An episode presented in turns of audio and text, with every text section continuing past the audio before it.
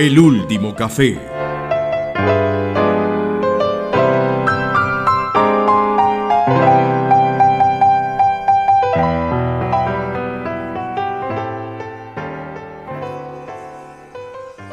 Hola Mario, ¿cómo estás? Hola José, ¿cómo estás? Qué, qué bueno verte otra vez por acá. Mira, casi que adivinaba que ibas a venir, así que acá te tenía la silla vacía esperándote.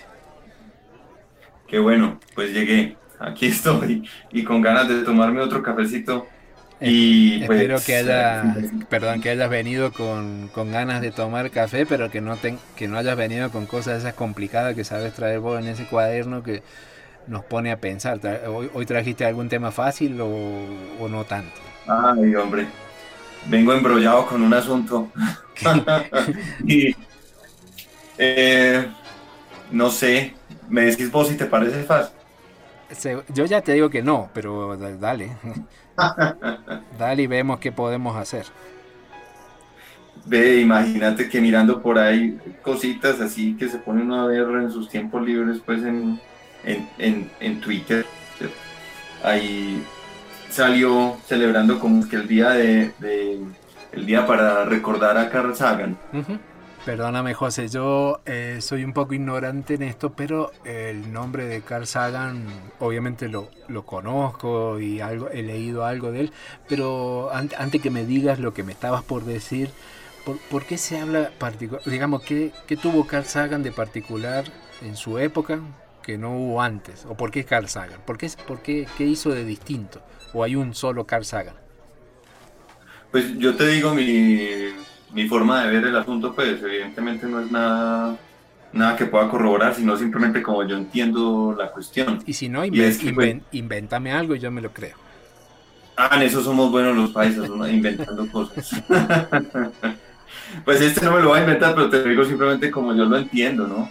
Eh, la cuestión es que, pues, un científico muy famoso en, en términos, pues, de, de alcance así social, su fama, pues, realmente como una estrella, una celebridad, más que, más que fama científica eh, de por sí, eh, y se hizo muy famoso precisamente eh, divulgando, divulgando la ciencia y sobre todo, y lo que más importante me parece a mí, divulgando más que temas concretos de ciencia, o sea, por decir algo más que astronomía en particular, más que agujeros negros o que mecánica cuántica o que, yo no sé, te digo solamente los temas porque son los que yo más o menos tengo en la cabeza como físico, eh, se, se dedicó a discutir como el papel de la ciencia en la sociedad, como el papel de la ciencia en la construcción del conocimiento y a, a través pues del método científico y todas estas cuestiones. Entonces, para mí es como, como la figura que ha llevado eso a un papel, eh,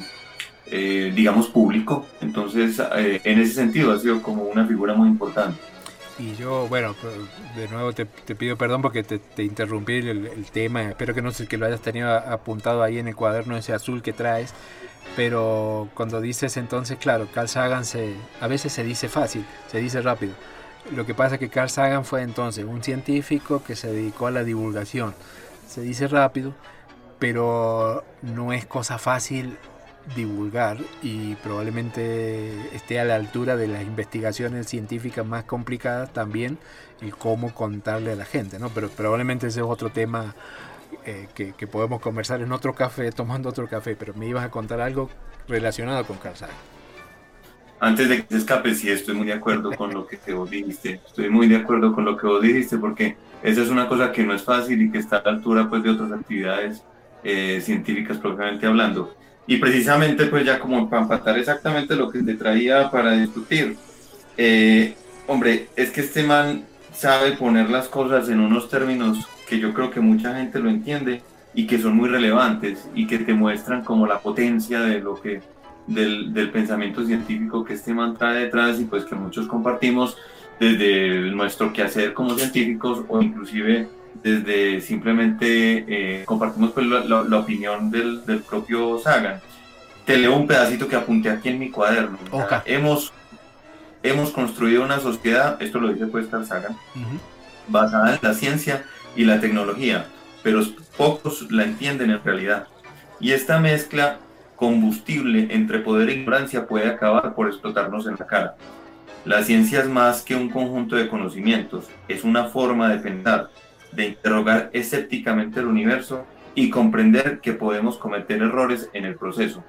Si no somos capaces de cuestionar y ser escépticos, siempre estaremos a merced del próximo charlatán político o religioso que aparezca. Es muy potente. ¿Vos qué, vos qué opinas, oíste?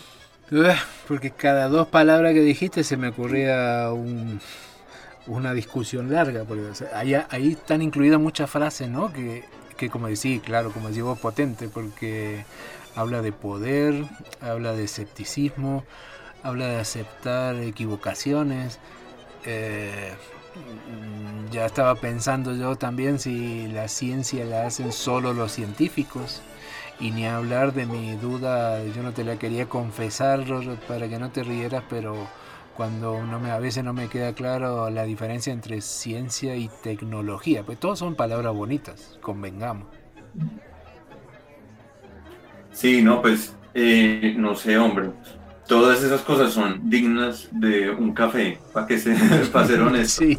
Eh, a mí, digamos que eh, en, en, este momento en particular me interpela esa cuestión de, la mezcla entre, entre, entre ese conocimiento y la ignorancia. yo creo que hemos tenido en este momento eh, esa cosa que, que, dice él, que se nos explota en la cara. Y a mí, si bien tengo algunas opiniones, me gustaría de pronto entender desde tu punto de vista cómo ves vos esa cuestión de que se nos explota en la cara esa mezcla de conocimiento e ignorancia. Ya, a mí, a mí, bueno, y también relacionando con las cosas que yo venía pensando, lo que me, me da mucha curiosidad es a lo mejor no sé si va en el sentido que vos querías plantearlo, es que cuando, cuando hablamos de ciencia nosotros eh, debemos confesarnos que venimos de ese, de ese lado, de la ciencia, conocemos el, el lado oscuro de la ciencia, pero en términos generales una cosa que me llamó la atención siempre es que eh, y, tiene que ver con las palabras que dijiste recién también de Carl Sagan, ¿no? Lo de ciencia y sociedad, que digamos, son frases que suenan bonitas. A mí yo huyo de las frases que cuando suenan muy bonitas porque suenan muchas veces y me olvido qué quieren decir. Pero eh, efectivamente hay una relación entre lo que hace la ciencia y la sociedad.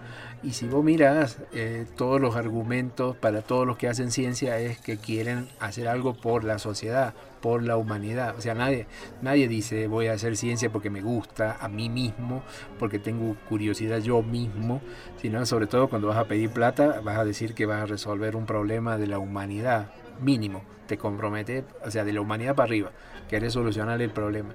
Sin embargo, después trabajas encerrado donde estés y no le das bola a la ciencia, a la, humanidad, a la sociedad, o sea, no le contás. Y porque no te van a entender.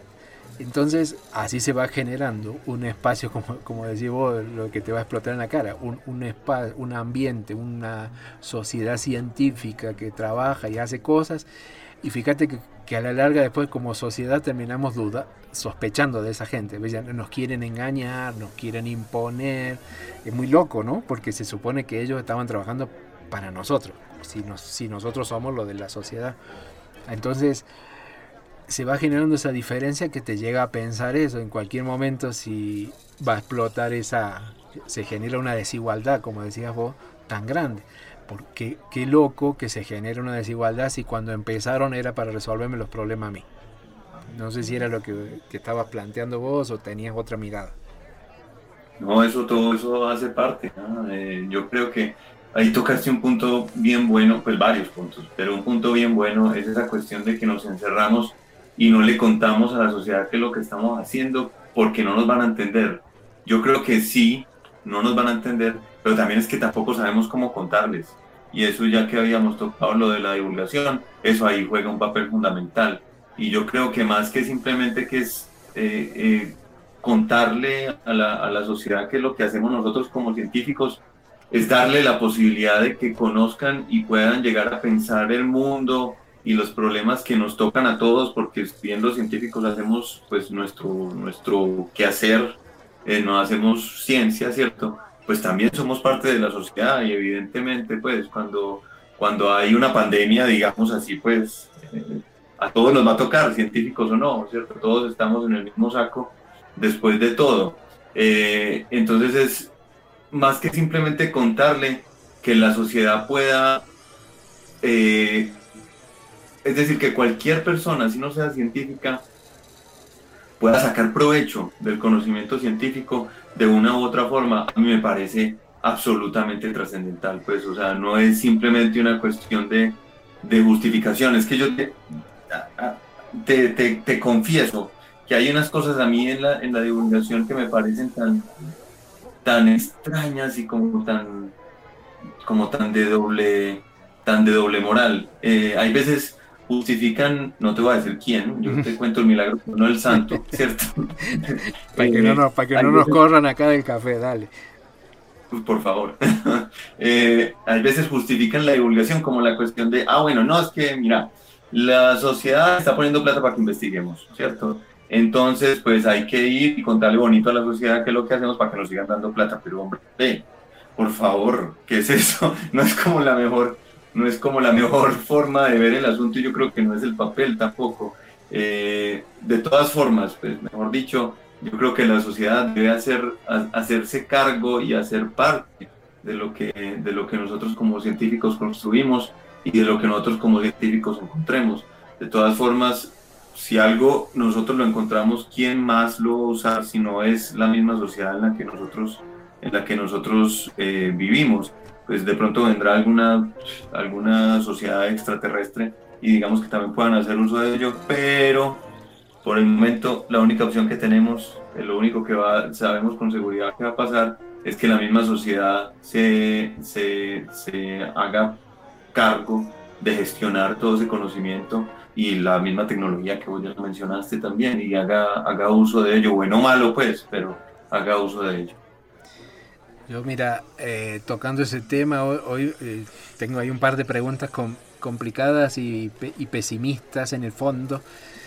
Hoy porque hoy como está lloviznando, hoy me viene como el, como el tango, ¿no? En esta tarde gris, que como dice el tango, bueno, en este día gris, eh, tengo preguntas grises. Una que dijiste vos recién, mm, que los científicos tal vez no, no sabemos o no saben cómo comunicar ¿Este crees que es el único problema de no saber cómo comunicar o hay científicos que consideran que no deben comunicarle a la sociedad, que no tienen por qué comunicar? Yo sinceramente creo que una muy buena parte, por no decir la gran mayoría, y de nuevo por no decir nombres, yo creo que, que, creen, que, que piensan muy sinceramente y muy honestamente, pues honestamente es lo que me refiero, que ellos creen realmente, ¿cierto? Ellos están convencidos que tal vez esa no sea una, una función del científico y que tal vez no sea, pues que no sea como su papel, que no, y, que tal vez algunos, ahí sí ya no sé si la mayoría, digan que eso tal vez sea hasta guada hacerlo, ¿cierto? Eh, yo conozco algunos que pueden pensar, así no lo confiesen, pues digamos, hace unos 15 años tal vez lo podían confesar abiertamente sin ningún pudor, eh, ahorita de pronto ya no lo digan, pero yo creo que siguen pensando que eso es una bobada, que es una carajada, hacer eso, que eso no tiene ningún sentido, que ellos se dedican a resolver sus ecuacioncitas o a, o a conectar sus cables en su, en su laboratorio y ya, y eso es todo. Pero sí, entonces como vos decís, no es el único problema. Porque mira que, eh, qué interesante, porque uno decía, yo no sé cómo hacerlo. Y yo entiendo que esa, esa frase la podemos usar, por ejemplo, viste que cada vez que terminamos nuestro café, acá hay un... Alguien va a cantar un tango, alguien va a tocar el bandoneón, entonces me dicen a mí, anda a tocar el bandoneón. Y por más que me digan, acordate la frase que querer es poder, yo por más que quiera no hay forma, porque inclusive del bandoneón podemos hablar otro día, porque es un instrumento misterioso para mí. Viste que son como dos instrumentos en uno solo y encima el tipo que lo toca no mira lo que toca. O sea, es una cosa dificilísima de entender. O sea, eso yo creo que es un invento extraterrestre incluso. Pero, y fuera de las orquestas de tango grande meten tres bandoneones al mismo tiempo y eso suena como una orquesta completa. No, claro, pero tocar uno solo me parece, ya, ya con eso no, ya me mataron. Pero por más que yo quiera, no voy a poder tocar el bandoneón como lo tocan ellos. Pero en el caso de, de contar lo que estás haciendo en investigación, yo creo que ahí sí se aplica el que si querés, podés, porque estamos hablando de comunicación. O sea, ¿cómo alguien va a decir, vos te imaginás hablando con alguien y decir, mira, o nosotros dos, eh, tengo algo para contarte, pero como no sé cómo decírtelo, mejor no te lo digo. O sea, ¿cómo, no, cómo si estamos hablando de una cuestión de, de comunicación, buscaré la manera de que me entiendas, o vos vas a hacer lo mismo, me vas a hacer un dibujo en la servilleta, eh, me vas a hacer un ejemplo con la taza de café, no sé. O sea que no es tan, digamos, no sería tan justificable que un científico eh, se excuse con que no sabe, porque probablemente es lo que no quiere, digo yo. Sí, no, tenés toda la razón. Yo creo que la primera barrera que hay que superar es esa cuestión de, de, la, de la necesidad, de la pertinencia, digamos, de la pertinencia de hacer ese ejercicio. Ser honesto. Apenas uno ya está convencido. ¿Cómo? Ser honesto, como decir, no, yo preferiría que me diga, yo considero que, esto no te lo voy a contar porque no se me da, no, no me da la gana. Y ya, no es argumentar de que es complicado decírtelo. No me vas a entender. Sí, sino que esa cuestión de no me vas a entender, eso estrictamente hablando es una falacia desde el punto de vista de las, pues, de las estructuras de razonamiento.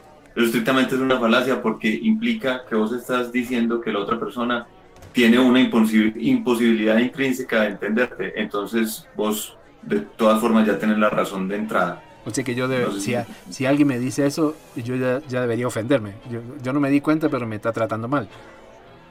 Sí, efectivamente, efectivamente, porque te está poniendo en un plano, eh, en un plano por debajo, estrictamente hablando, ¿cierto? Eh, desde el punto de vista del, raciocinio, ¿cierto? Del pensamiento humano te está poniendo estrictamente por debajo.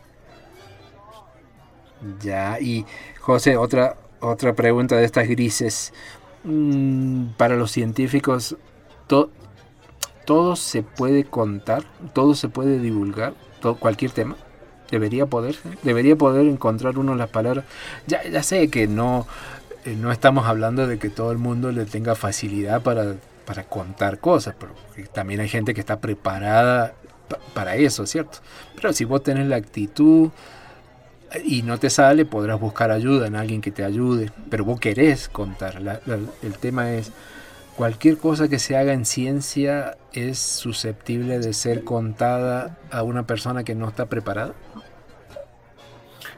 Eh, esa, es una, esa es una difícil pregunta. Eh, yo te diría que intrínsecamente sí.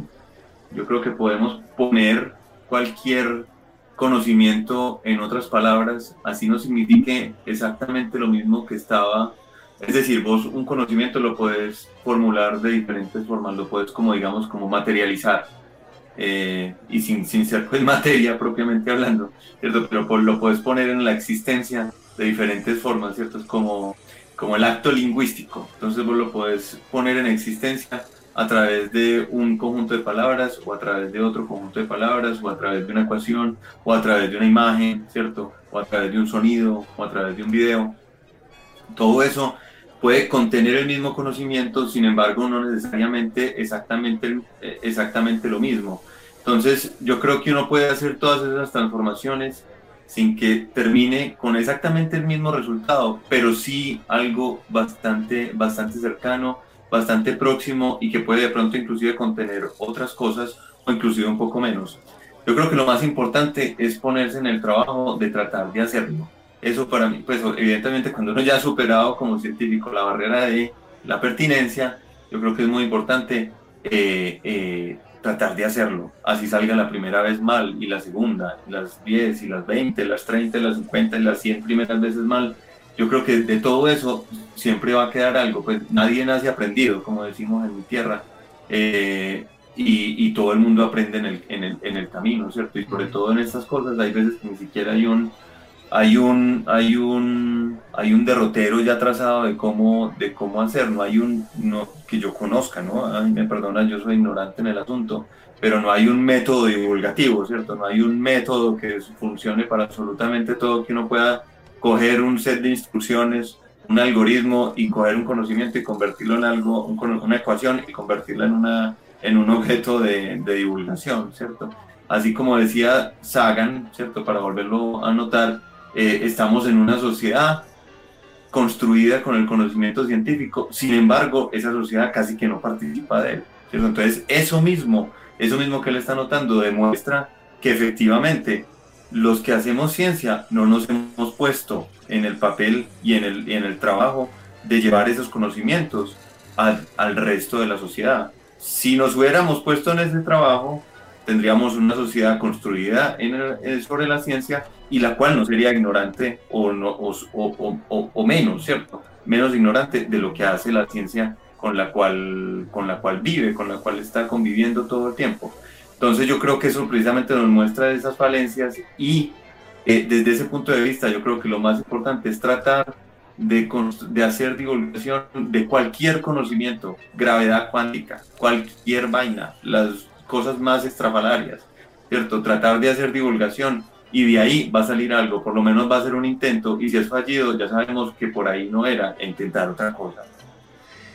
Eh, estoy dudando en seguir viniendo a este café porque me, me dejas peor que cuando yo llego. Eh, porque ahora que te, que te escuchaba pensaba dos cosas ya, y ya, fíjate que ya están organizando el escenario, así que parece que en cualquier momento nos vamos a tener que callar para escuchar la música. Pero por un lado, bueno, tomarlo así como un cierre de mi parte, el, volviendo a Carl Sagan, lo que estaba pensando es... Eh, qué es lo que hace que algo sea fácil o difícil de divulgar, porque a lo mejor es una mirada equivocada pensar que la astronomía es algo que, que atrapa, que es muy atractivo. O sea, a uno le cuentan de astronomía y enseguida se engancha. Pero a mí me cuentan de, no sé, el citoplasma y ahí me, que no, no, no, no, no me atrae, o, el derecho romano. Entonces, la, primero te iba a preguntar, ya no lo voy a hacer, era si hay ciertas áreas del conocimiento que son más atractivas y otras no, o realmente hay personas como Carl Sagan que te puedan hacer atractiva estudiar cualquier vaina. Me parecería o me gustaría que fuera lo segundo, decir, que, que, fuera un desafío para decir, mira, acá tenés este tema, hacémelo divertido para que la gente lo entienda. Es, no es fácil, pero, pero porque eso, eso evitaría decir que hay carreras o áreas que son más divertidas que otras, porque el que trabaja en eso le parece divertido estudiar un gusano y a otro le estudia estudiar un agujero de gusano, no sé cómo, cómo se llaman esas cosas. Pero esa era una duda, una duda que tenía. Pero la otra, que cuando dijiste la frase esta última que recordaste, entre la ciencia y la sociedad, eh, no sé si, si, la tenés a mano para, para repetirla, te, te, quería decir un comentario. Cuando dijiste... Eh, sí, aquí la tengo a mano, mira. Hemos construido una sociedad basada en la ciencia y la tecnología, pero pocos las entienden en realidad. Uh pero decías vos que es porque la ciencia está en un nivel, o sea, la, sociedad no participa, ¿cierto? Sí, y, los, y que los científicos no nos preocupamos porque la sociedad no participa. Entonces, cuando vos mencionabas eso, yo me estaba, eh, me agarró un, me, me cruzó una idea que me dejó traumado, y es, fíjate vos que cuando los científicos consideran que la sociedad eh, no, o sea, no debe participar porque no me van a entender, eso genera inmediatamente la desigualdad que hablábamos al principio y conocemos alguno que otro ejemplo en el mundo de científicos que se creen eh, la última coca en el desierto y por lo tanto Se, se, suben de categoría porque la sociedad no los va a entender. Pero eso sería, estaba pensando, sería como como que nuestro, los que tenemos mascota, entonces como me estaba imaginando en una pesadilla que mis perras de noche estén pensando de que son superiores a mí porque yo no las entiendo lo que piensan. Perdóname que te haya amargado el día, pero eh, fue muy, muy, muy duro, ¿no? Porque creerte superior a alguien porque no te entiende. Pero en ese... Sí, no, para serte sincero, yo creo que mi gata sí se siente superior a mí. Porque no, los, los, gatos, es cierto, son superiores. Ese es otro tema. ah, bueno, no. Por lo menos ahí la terminamos, la terminamos graciosa, pero mira, ahí se están acomodando en, el, en el escenario. Hoy, hoy creo que no, hoy nos van a dar otro, otro, otro cierre del, del, tango con algo que nos entretengamos un poco y nos saquemos este, este mal, mal sabor.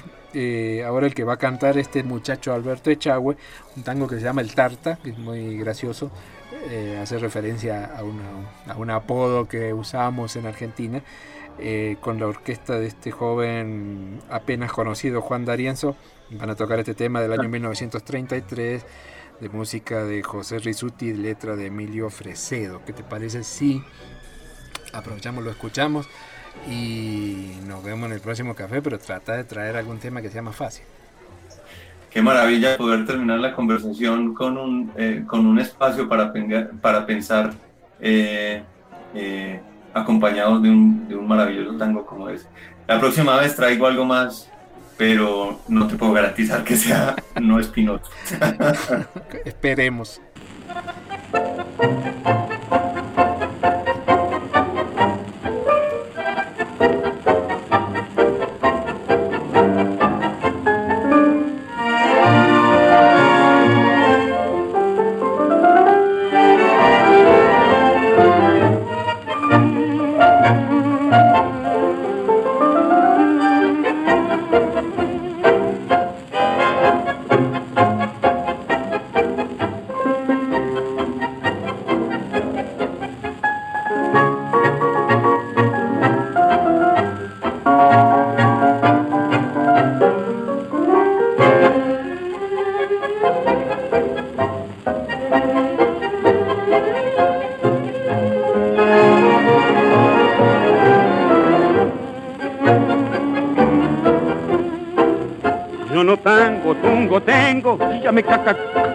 Empieza el lío. Es la luenga, lunga lengua, ese hamaca, ese araca, trancadillo. Y yo jamón, jamás la pata. Nunca mato, nunca meto que bromar y pa' calma colmo peso. Paso el día sin hablar yo lluvia ya me llevo 30 abriles sobre mí soy pobre, muy enredo, pero honrado de verdad. Soy toro, no soy tero, soy soltero y no soy gil. Y pronto ven, soy de ligar. Por norma, parlo poco, porque peco por hablar. La viaje vieja dice que su hijita no es pa' mí. Que ñata nata nota mi defecto mucho más. Y al nube porque ajena nació pa' mí.